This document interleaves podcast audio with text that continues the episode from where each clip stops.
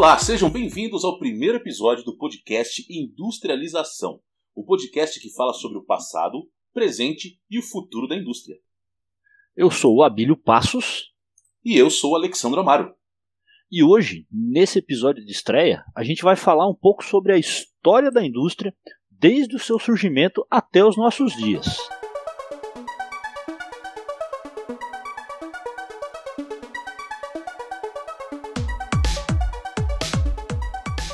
A indústria, como dizia um desenho animado antigo, é vital para a nossa sociedade. Desde os tempos mais remotos, conforme a humanidade foi evoluindo cada vez mais, crescia a necessidade de produzir aquilo que não era possível coletar na natureza. Nossos antepassados, inicialmente coletores e caçadores, descobriram em um certo momento que precisariam construir utensílios que os ajudassem a sobreviver em um mundo desafiador e desconhecido. Assim, nasceram os artesãos, que dentro de pouco tempo se tornariam os primeiros industriais. É isso aí. E o podcast Industrialização é uma iniciativa independente que tem o objetivo de informar e compartilhar experiências, oportunidades e grandes histórias da indústria.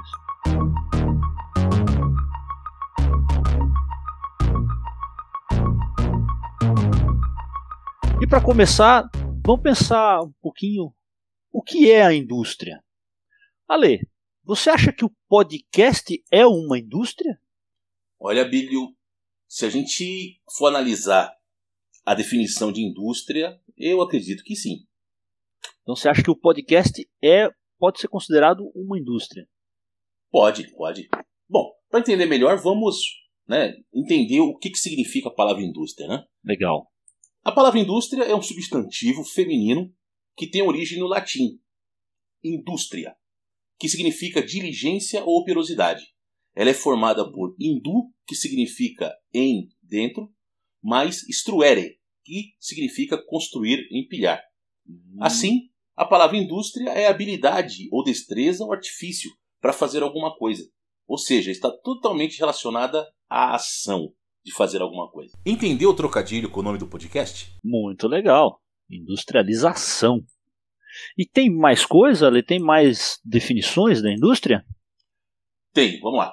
Outra definição da indústria, segundo o dicionário, é o seguinte: a indústria é um conjunto de operações materiais executados para obter, transformar ou transportar um ou vários produtos naturais. Legal. Pode ser a habilidade para fazer alguma coisa. Pode ser um artifício, uma invenção, um engenho. É, é um conjunto de atividades, dos ofícios que produzem riquezas da manipulação de matérias-primas. A indústria também é o nome dado para a instalação destinada a essas operações. Em seu interior está o conjunto de processos e atividades cujo objetivo é transformar as matérias-primas em produtos processados ou acabados.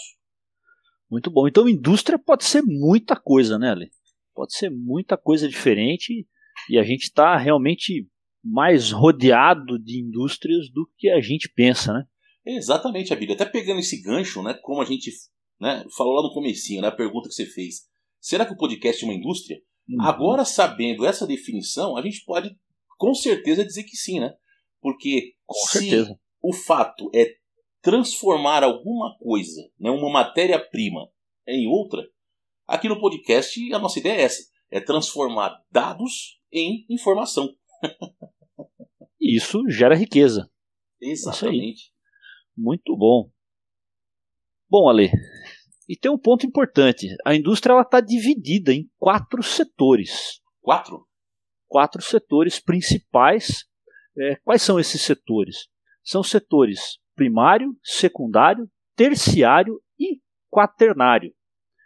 O primário, é, de fato, a gente pode perceber que foi aquele que nasceu primeiro, é a extração dos recursos diretamente da terra, diretamente da natureza. Então inclui agricultura, mineração, madeireiras, é, eles não processam os produtos, eles simplesmente extraem da natureza e mandam para as fábricas, e aí essas fábricas é que vão fazer o processamento, e aí começa então o setor secundário da indústria. O setor secundário ele vai processar os produtos vindos da indústria primária, e aí a gente pode colocar as indústrias que refinam os metais, então pega o minério de ferro e transforma em ferros e aços e outros metais, as indústrias que pegam a madeira e produzem tábuas, móveis, as indústrias que pegam o petróleo e produzem o petróleo refinado e os derivados de petróleo, pegam os alimentos é, colhidos, pegam os produtos do agronegócio, os agropecuários e vão transformar em carne processada, em alimento processado. Mas para suportar tudo isso, a gente tem o setor terciário da indústria, que inclui serviços. Então, tudo que inclui serviços também pode ser considerado indústria, como transporte, os professores, administradores, economistas, contadores, todos esses se encaixam no setor terciário. Mas onde nasce todo esse conhecimento? Nasce no setor quaternário, que é o grupo que concentra então a pesquisa científica e tecnologia, são os cientistas de fato. Naquilo que a gente estava falando do podcast ser uma indústria, olha que interessante, né? Até a ciência é uma indústria. E isso tudo se retroalimenta. Mas eu fico pensando às vezes como surgiram esses conceitos todos aí, Alen. Você tem alguma ideia? Desde a origem do ser humano é que o ser humano teve essa necessidade, né, de transformar os elementos que ele extraía da natureza e aproveitá-los de alguma forma, né? Então, assim, já havia de certa forma a indústria, lógico, né? Se a gente analisar de uma forma bem mais simplista, né? Os artesões que faziam ali o, né, uma faca, que fazia um uhum. prato. Ali já havia o embrião da indústria. Lógico uhum. que em uma escala muito reduzida, né? Uhum. Mas, digamos que foi somente no final do século XVIII e no decorrer do século XIX, né? Que o processo realmente de industrialização tomou conta do mundo, né? E a transformação dos recursos naturais sofre uma mudança radical. Certo. Isso é o que a gente conhece hoje como a Revolução Industrial, a primeira Revolução Industrial. Seria a primeira Revolução Industrial, muito legal. Exatamente. E isso mudou a sociedade de uma forma grande, né, Ale? Gigantesca, Bilho. Gigantesca. Porque se você uh, for analisar, né, como a gente falou, né, no começo da humanidade nós éramos coletores e caçadores. Então a gente dependia de lugares que houvesse ali a fruta no pé, ou um rio onde houvesse ali um peixe para o cara poder pegar aquele fruto para o cara poder pescar. Automaticamente uhum. o ser humano era nômade, né? ele precisava mudar de, de localização porque os recursos eram é, extintos né? Uhum. rapidamente. Uhum. E aí, com o nascimento da industrialização, essa cultura muda. E aí que o homem conseguiu ficar num mesmo lugar por mais tempo, né? Exatamente. Quando a gente pensa no, no termo indústria, né? Logo uhum. a gente enxerga produtos que são fabricados como carros, eletrodomésticos, roupas Exatamente. e outros produtos. Exato. É. Até, até no noticiário da TV, né, quando fala assim, indústria cresceu, indústria reduziu, indústria contrata, indústria demite, qualquer manchete de indústria, logo aparece uma fábrica de produtos, né, geralmente de carros ou de eletrodoméstico.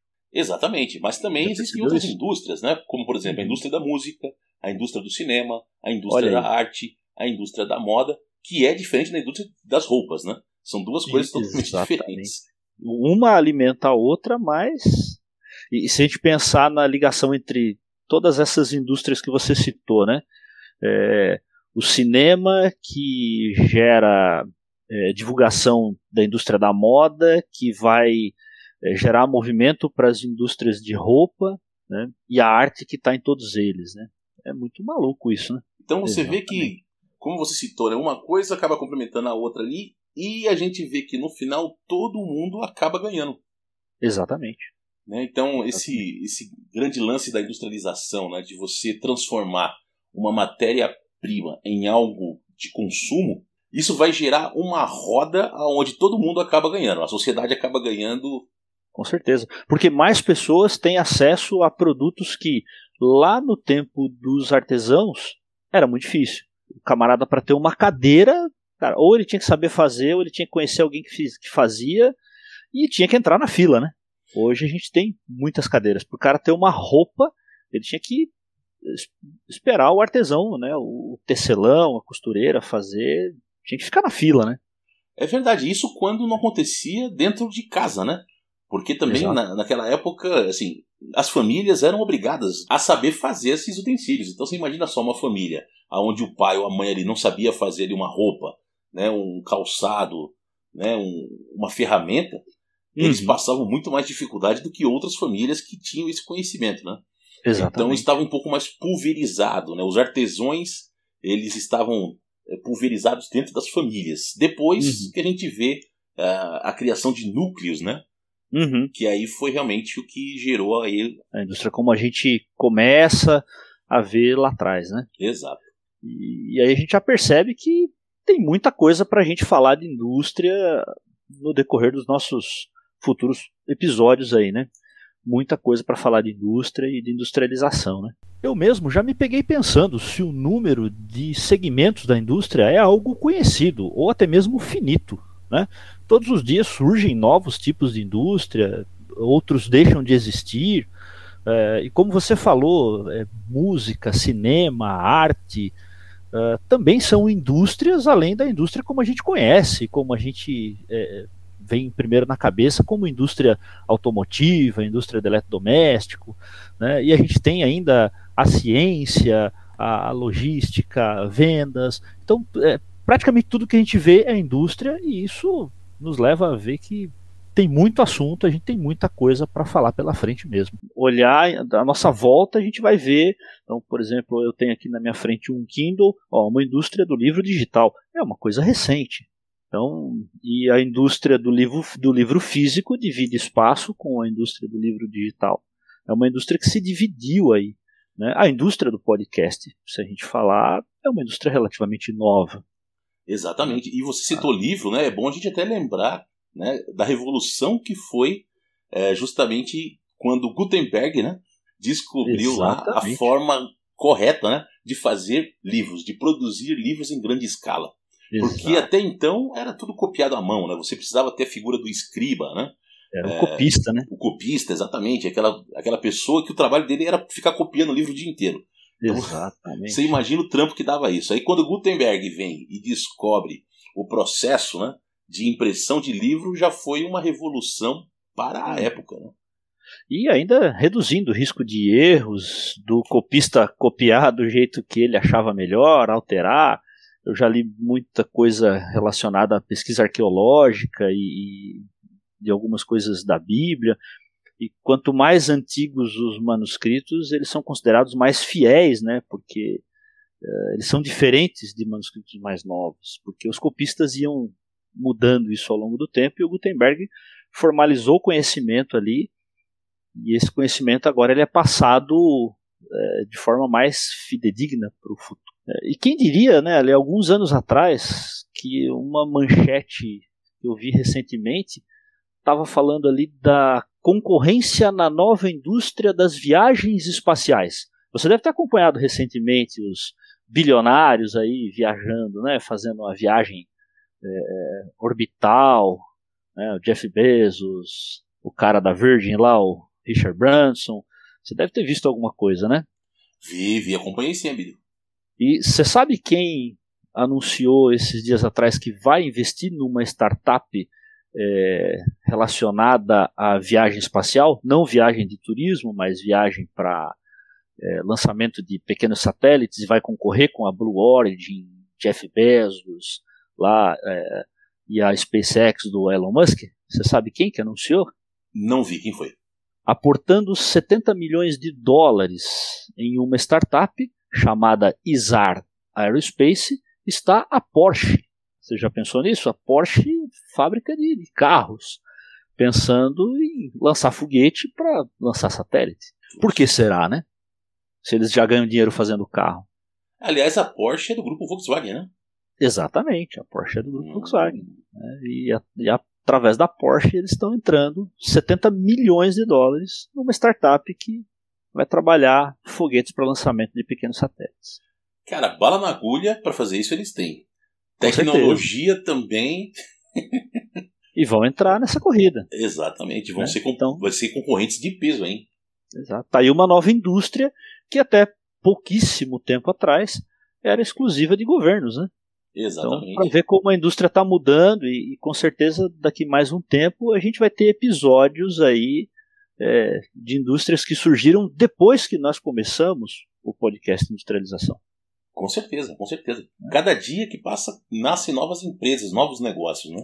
Isso vem mostrando que é um caminho que é sem volta, não tem como voltar atrás, né? O negócio é, é só crescer, né? E historicamente também a gente sabe que a primeira indústria que surgiu, na verdade, foi a indústria da guerra, né?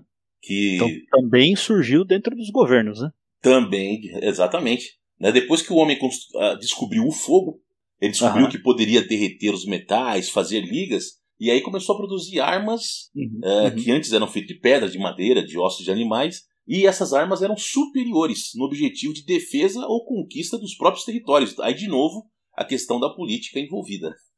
Olha aí. Esse território aqui é meu, ninguém tasca, eu cheguei aqui primeiro, então vou armar os meus guerreiros aqui para ninguém tomar o um negócio.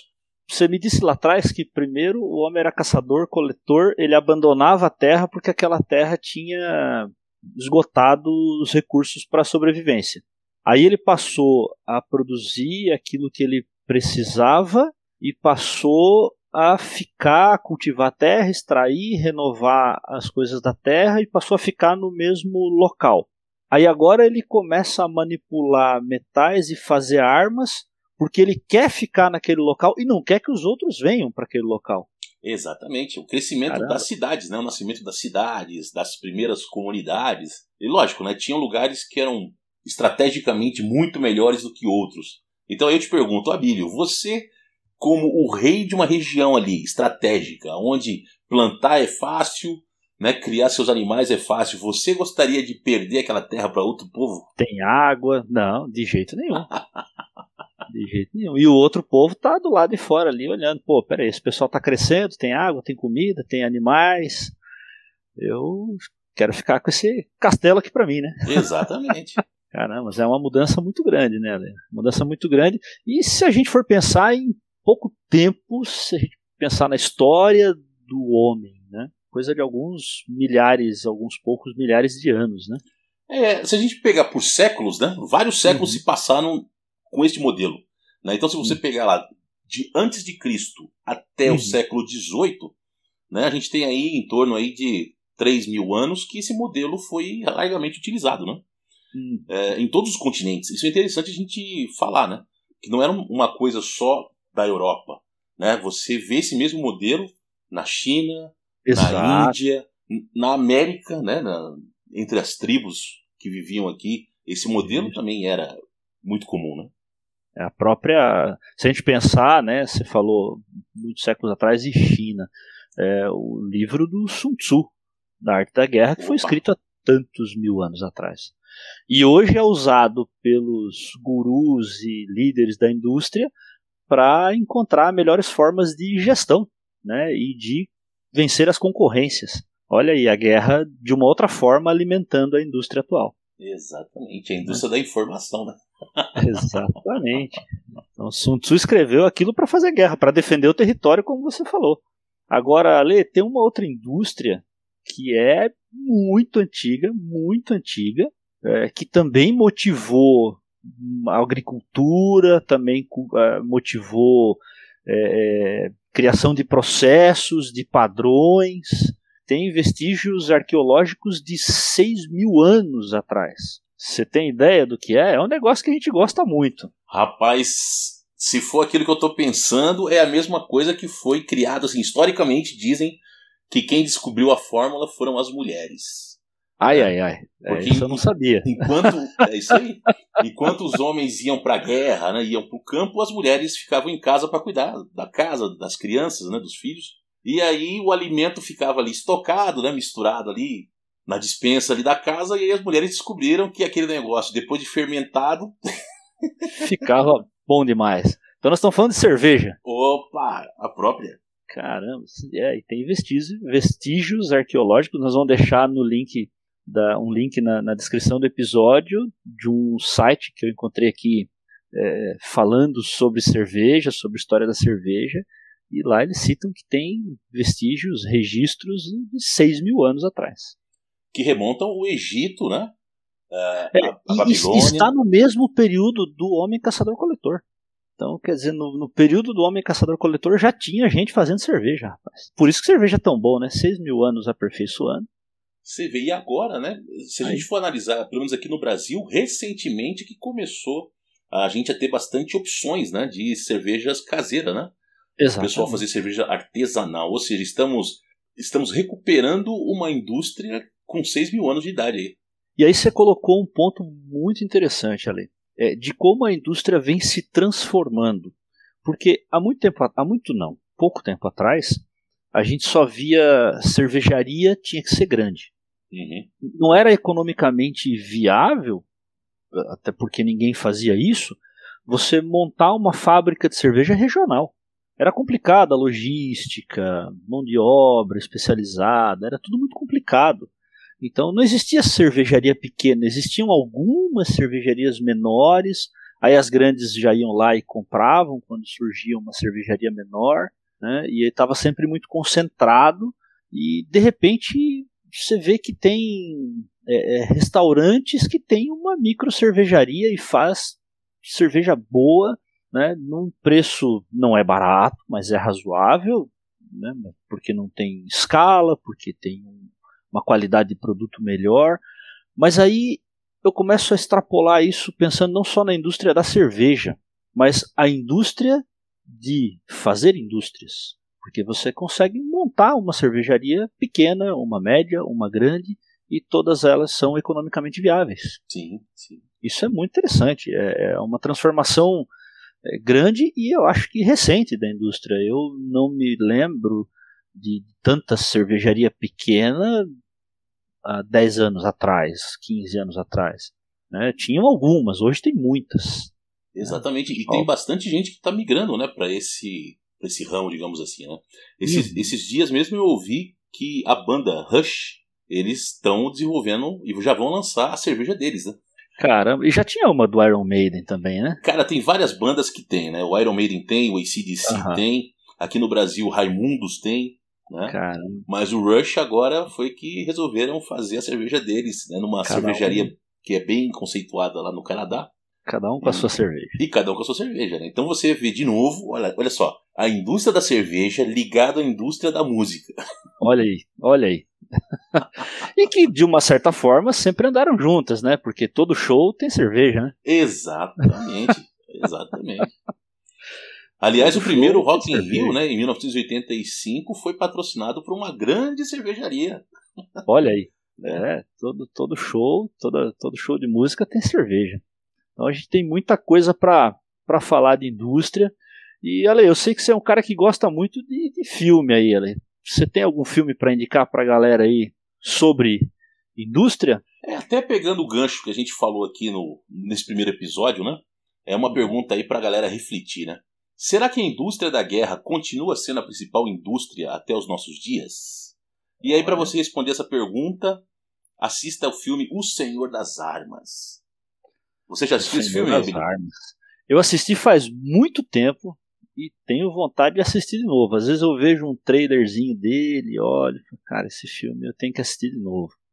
Mas é um filmão, é um filmão e, e mostra muito bem a indústria, a parte da indústria formal, a parte informal, né? É, o que prejudica a indústria, a, a indústria informal, a parte, é, o mercado paralelo e ele prejudica a indústria formalizada. Eu acho que é um filmaço e se extrapolar ele para outras indústrias dá para fazer boas analogias ali. Né? É verdade, até dando um, alguns spoilers né, para o pessoal aí que não viu ainda. É um filme que o, o Nicolas Cage né, é o ator principal. Ele é filho de imigrantes russos e aí uhum. ele acaba se envolvendo no mercado de armas. E aí acontecem N situações, como o Abílio comentou, né? Sobre a indústria formal, aqui não é tão formal assim. Hum. Que aí ele vai enfrentando as situações e no final, é, o final é sensacional, não vou falar. Não, aí não. o final realmente é bom, vale a pena, vale a pena ver. Deixa o pessoal ver esse filme e aí depois comentem. É, Deixa o seu comentário, o seu comentário. ver o filme. Isso aí. Exatamente. Eu vou indicar um outro filme ali que eu gosto muito, não é um filme famoso, mas é de um diretor famoso, do Francis Ford Coppola, e o filme é um filme chamado Tucker, Um Homem e Seu Sonho. É um cara que enfrentou as grandes indústrias de automóveis. É, o cara, como todo visionário, criou algumas coisas revolucionárias nos automóveis e ele falava: né, é assim que o automóvel vai ser fabricado daqui a daqui cinco anos, daqui dez anos. É, as grandes as grandes montadoras na época tentaram parar ele é, e aí tem que assistir o filme. O filme é muito legal. Ele teve vários problemas. Esse cara, no fim da vida, ele veio embora para o Brasil. Ele morreu no Brasil. É um americano. É, tentou fabricar algumas coisas no Brasil também. E é um filmaço, porque mostra também é, é, um lado bem complicado das grandes montadoras, como elas surgiram, e por que, que a gente tem algumas coisas nos nossos carros hoje, como por exemplo, cinto de segurança. É bem legal. Esse, esse é lição de casa para mim também, porque esse eu nunca assisti. E esse filme tem é, liberado no YouTube, hein? É só procurar Tucker, um homem em seu sonho. Tucker, T-U-C-K-E-R. E-R, exatamente. Muito este bem. mesmo. Legal, Abílio. E nós ainda vamos falar bastante né, sobre esses grandes industriais, né, esses caras que revolucionaram aí a indústria mundialmente. Exato. Os e... chamados influencers da indústria, né, Ale? Exatamente. Nos próximos programas aí teremos. Cara antigo, desde o do Henry Ford até hoje ali, Jeff Bezos e Elon Musk, uh, coisas que a gente até conversa aqui nos, nos bastidores desses caras, como que esses caras, oh, mas pô, um cara só, né? A cabeça de um cara faz tanta diferença na indústria, mas tem é, é, Jeff Bezos tem um milhão de funcionários, por que, que ele faz tanta diferença? Né, o Elon Musk tem tantas empresas, tantos funcionários, por que, que ele faz tanta diferença nas empresas? Né? É, acho que tem bastante coisa para a gente falar desses, desses caras aí. E um fato, é, e foi um grande influencer na nossa indústria, que a gente teve oportunidade de conhecer, né, Ale? Que se foi esse mês de agosto, é, faleceu há alguns dias atrás, o Dr. Carlos Alberto de Oliveira Andrade, Dr. Caoa, Tivemos é o prazer de, de, de conhecê-lo, de, de, trabalhar próximo dele, né? E foi um grande revolucionário na indústria do automóvel no Brasil, né? É, criando uma fábrica bem interessante, bastante flexível, trabalhou com várias marcas, é, mudou alguns conceitos importantes de venda de automóvel no Brasil, né, e, e concessionária de automóvel é uma indústria, é uma parte da indústria, está lá na terciária. Então, acho que é, é, um, é um influencer da indústria brasileira a ser lembrado. Né? Com certeza, a gente vamos fazer um programa só sobre ele aqui. Exatamente, vamos sim. E, Ale, uma efeméride interessante, você sabe que foi no mês de agosto, e nós estamos gravando esse episódio em agosto, é, você sabe que foi no mês de agosto que teve o primeiro voo de um avião sem hélice. Sem hélice? Não, não sabia. Exatamente. Foi em 27 de agosto de 1939. Olha só. Foi o primeiro voo de um alemão é, com voo, né, com um avião com motores a reação, né, que são é o que a gente conhece por turbina, né, ou avião a jato. Rapaz, alguns, alguns anos antes da primeira guerra, da segunda guerra explodir, né? Exatamente, 1939, estava na cara do gol. Olha só. Exatamente. Muito legal, Alex. É, e vamos falar sobre o, o pai da aviação no Brasil também, né? Vamos sim. Santos sim. Dumont, que não vamos só inventou sim. avião, mas teve outras coisas interessantes que ele inventou também. A gente vai falar sobre isso aí Muitas futuramente. invenções interessantes. Beleza, Abílio. Então chegamos ao final desse nosso primeiro episódio. Muito bom e que ficou muito legal. Foi um papo bem legal ali. Maravilha. Quero convidar todo mundo aí a ouvir os próximos. Exatamente. Venham com a gente, venham com a gente que vai ter muita coisa boa sobre a indústria, pessoal. É isso aí, galera. Abraço. Abraço. Você acabou de ouvir Industrialização, o podcast que fala sobre o passado, presente e futuro da indústria. Esperamos que você tenha gostado. Te convidamos a ouvir os próximos episódios para isso digite industrialização na busca do Spotify ou no seu agregador de podcast. Tem muito conteúdo bom para você. O Industrialização é uma iniciativa independente com o objetivo de informar e formar opiniões. Este programa foi escrito e apresentado por Abílio Passos e Alexandre Amaro. Direção e produção: Abílio Passos e Alexandre Amaro. Edição: Alexandre Amaro.